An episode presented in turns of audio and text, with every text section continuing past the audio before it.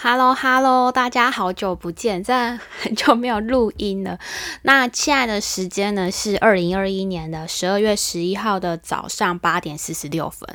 那我这一集呢就跟大家分享，我这就是很久没录音，我这些日子在忙什么。所以我这一集呢，我就是我化身为大陆探险家，进入元宇宙，找入一些数据跟大家回传。好了，反正我最近就是忙着研究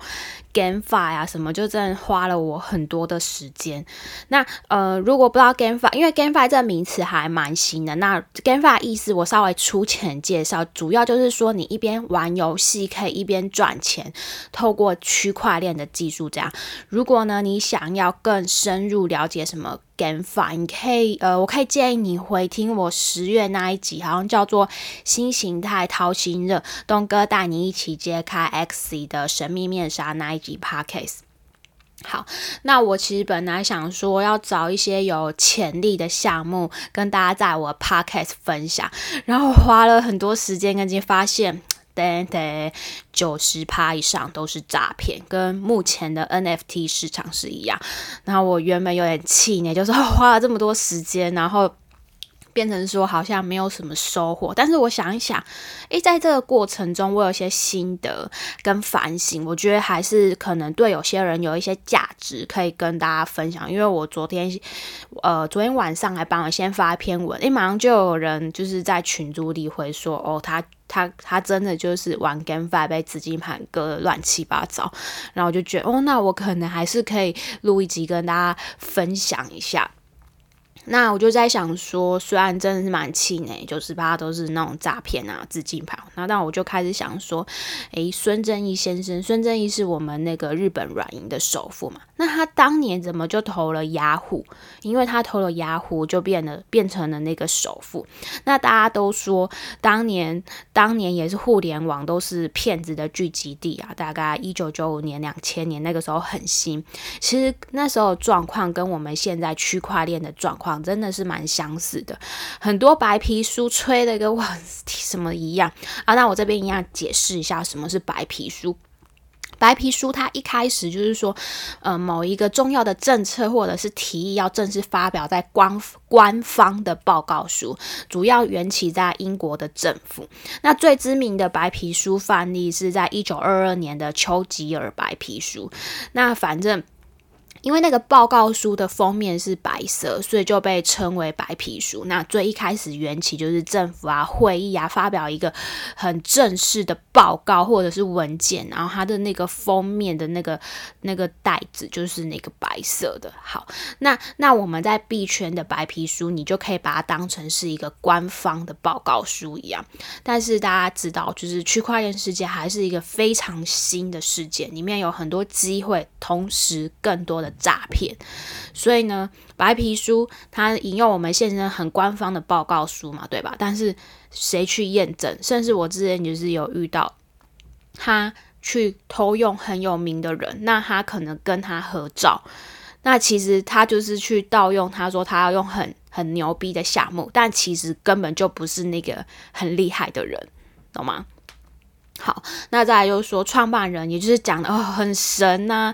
于是我就想说，他真的有这么神吗？因为大家一般人可能就看看 Twitter，哇，追踪数超级多人，然后 YouTube 刷下来，每一国每一个人就想这个项目他妈的多好啊，然后啊，对币圈的人都喜欢用 Discord 跟 Telegram，或者是我也会去 Reddit 炒 Reddit，就是像那个。类似那个我们那个美国人的 PTT，就是世界上宅男最多的聚集地之一。那所以，然后我就想说，这那么神吗？我就自己当柯南去查一下，结果那位传说中很牛逼的创办人，他居然是当地那个国家非常多案底的人。然后他不是说他是福布斯前一百的首富？这个大家如果有，诶，我之前 p 克斯不知道有没有讲过，这个也是可以用买的。然后他的推特数非常多人，所以就是说一般人到底要怎么怎么去查？然后他说的那个技术，我后来又去爬文，什么在 Reddit 看到他们国家的人就说，我我按右键翻译荷兰文，我也看不懂。你就说啊，他们他那个什么什么很牛逼的技术，其实二十年前就有了。然后反正就是一个很多案底的人。那我就想说，哦，那每个就是看起来好像很厉害，然后实际开始像洋葱一样扒皮，发现嗯，怎么跟我跟我们表面看的不太一样？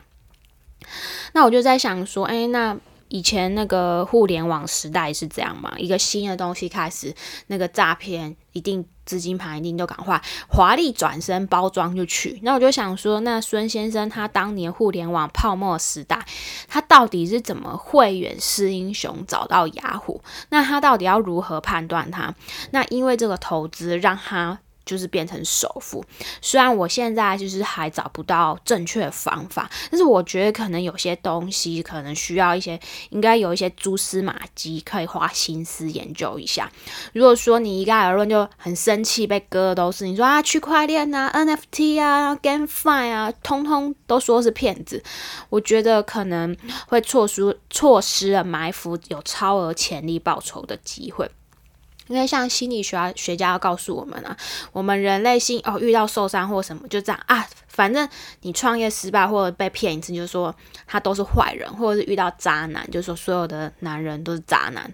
大大概这样。那但受过伤那是很难过嘛。可是心理学告诉我们，人类习惯这样，呃，你你可以成情情绪平稳的时候，如果我们人类习惯这样，不不去仔细的思考，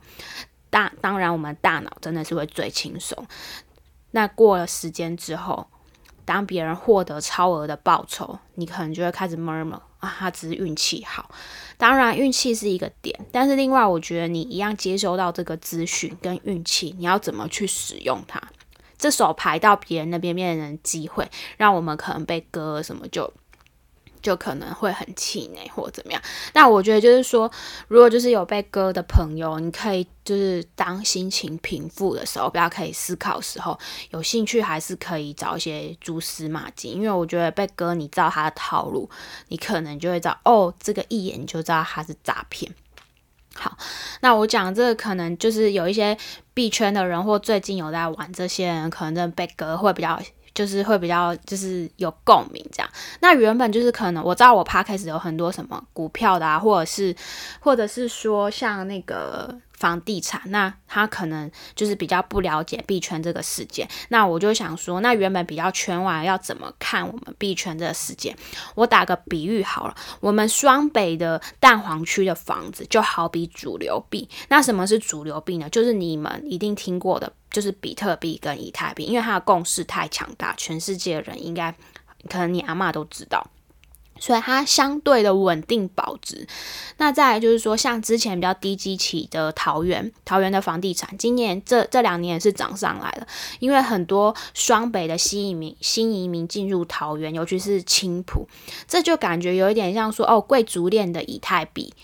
呃，就是转账太贵，太就是太贵了，然后大家就希望用便宜一点的公链。那什么叫做公链？就是说我们在区块链世界，我们要做什么事情，转放要 gas fee，转账要 gas fee，gas fee 就是很像那种转账的钱。那现在最大宗就是用以太币，但今年会有很多那种新兴的公链，就是会主打一些以太币的弱势来强攻，它有什么比较快啊，比较便宜啊，等等等之类。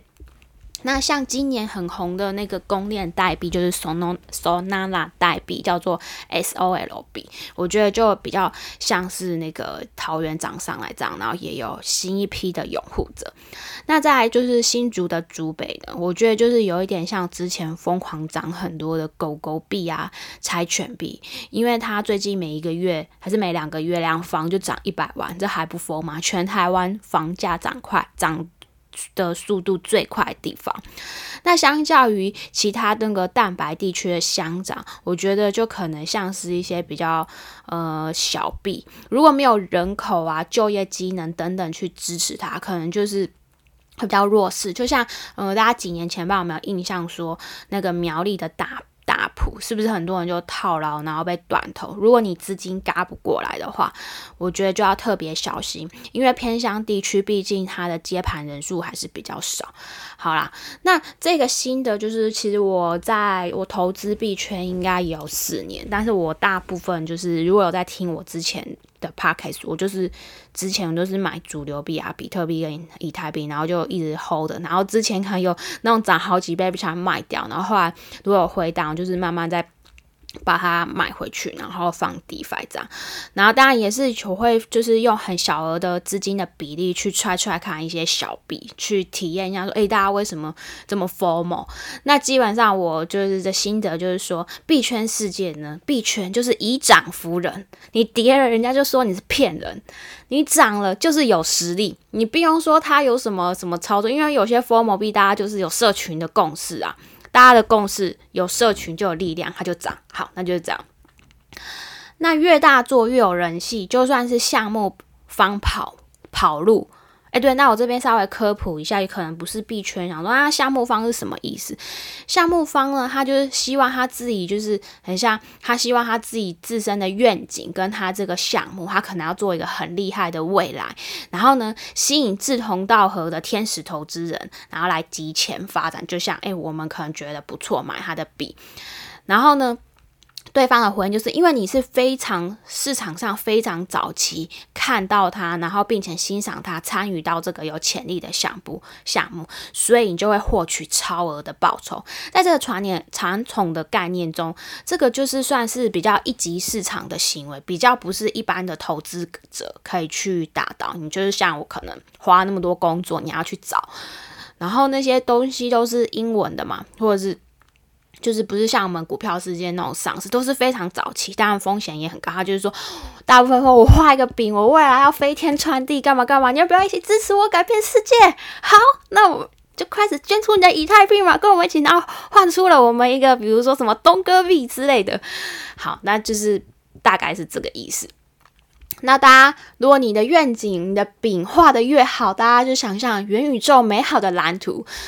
哇，开始劝到一堆人，慢慢的投钱越越来越多，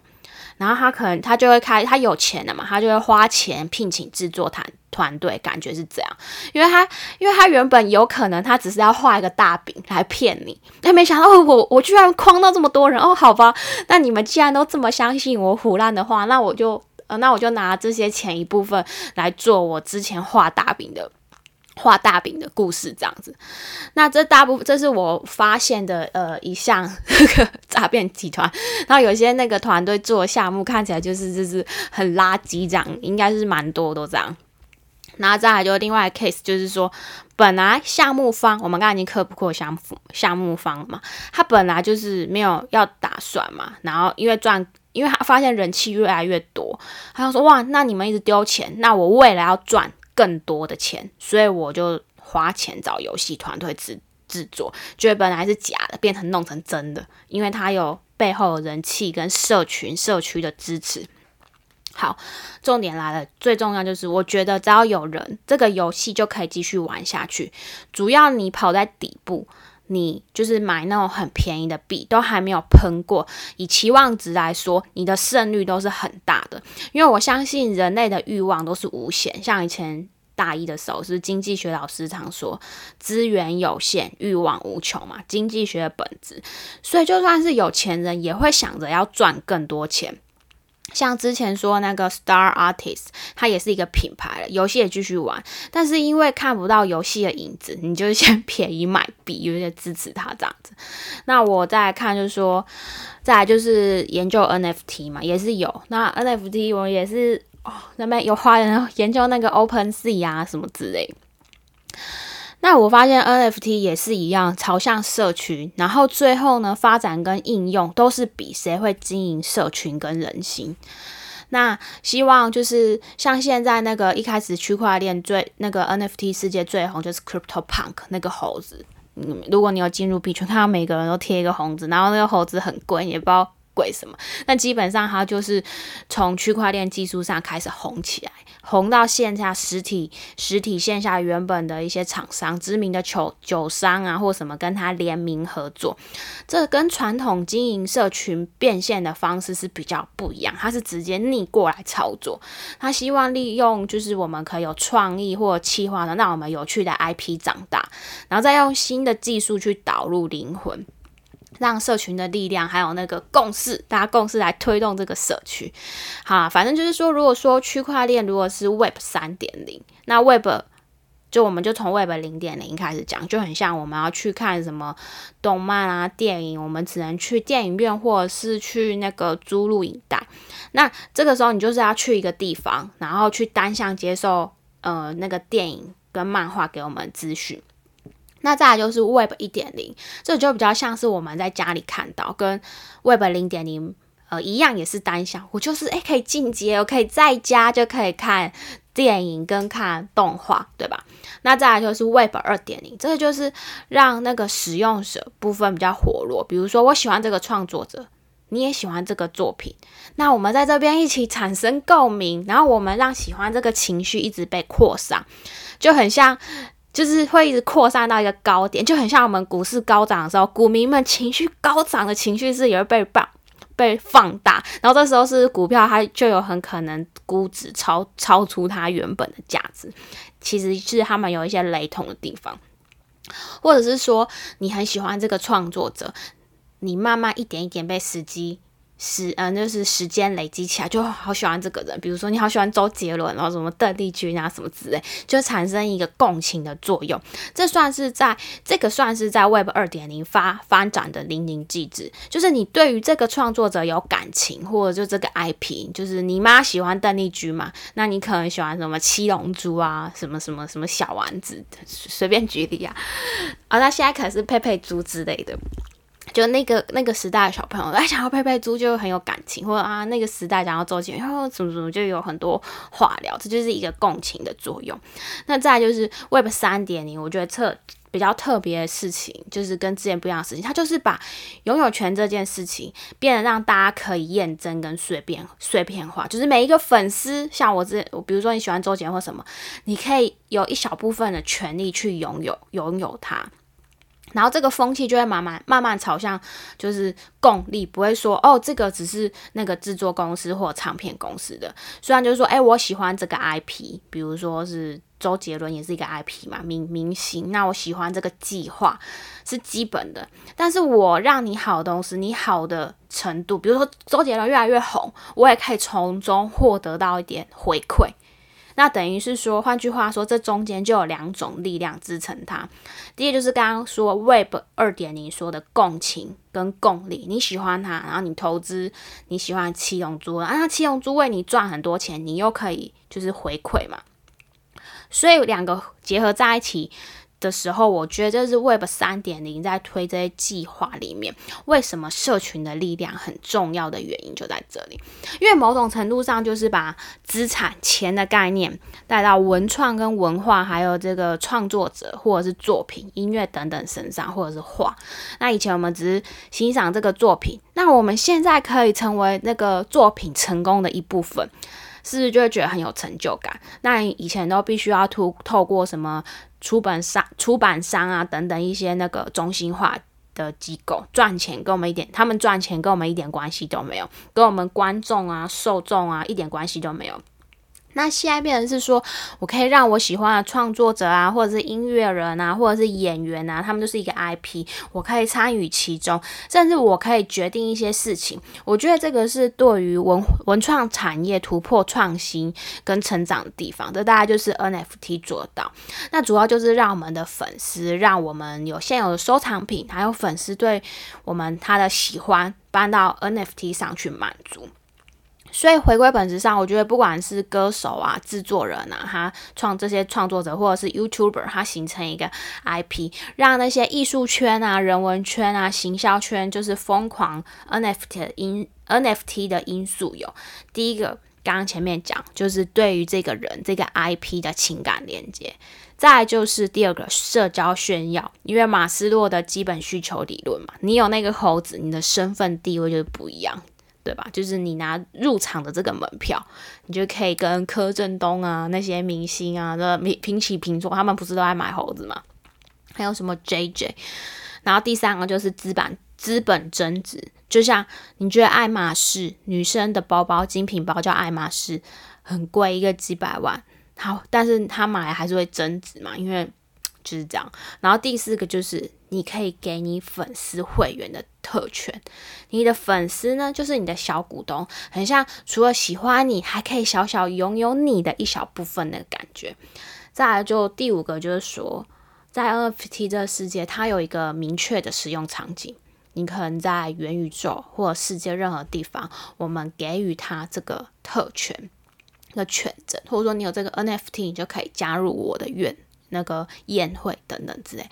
那如果以前的传统的文创或收藏品很难一次达成这五种要件，那 NFT 有办法做到，就是因为它用就是什么智能合约的技术啊，然后还有凭证啊，很容易被记录下，就就是让它可能就很多城市辅佐嘛，可以让很多互动。还有最近正在起飞的链游，就我前面先转。讲的边赚边玩的游戏概念，你同时可以拥有这个游戏的 IP，然后还有它这个 NFT，还可以体验游戏的快乐。那就如同我讲，现在很多游戏都是垃圾，但我还是会目目前会自己持续发了，看有没有有潜力的项目跟大家分享。那大家也可以一起做功课，这样子。好，那今天就是我以上的分享。我最近在忙些什么？那如果有新的进展或斩获，我再跟大家分享喽。我们下次见，拜拜。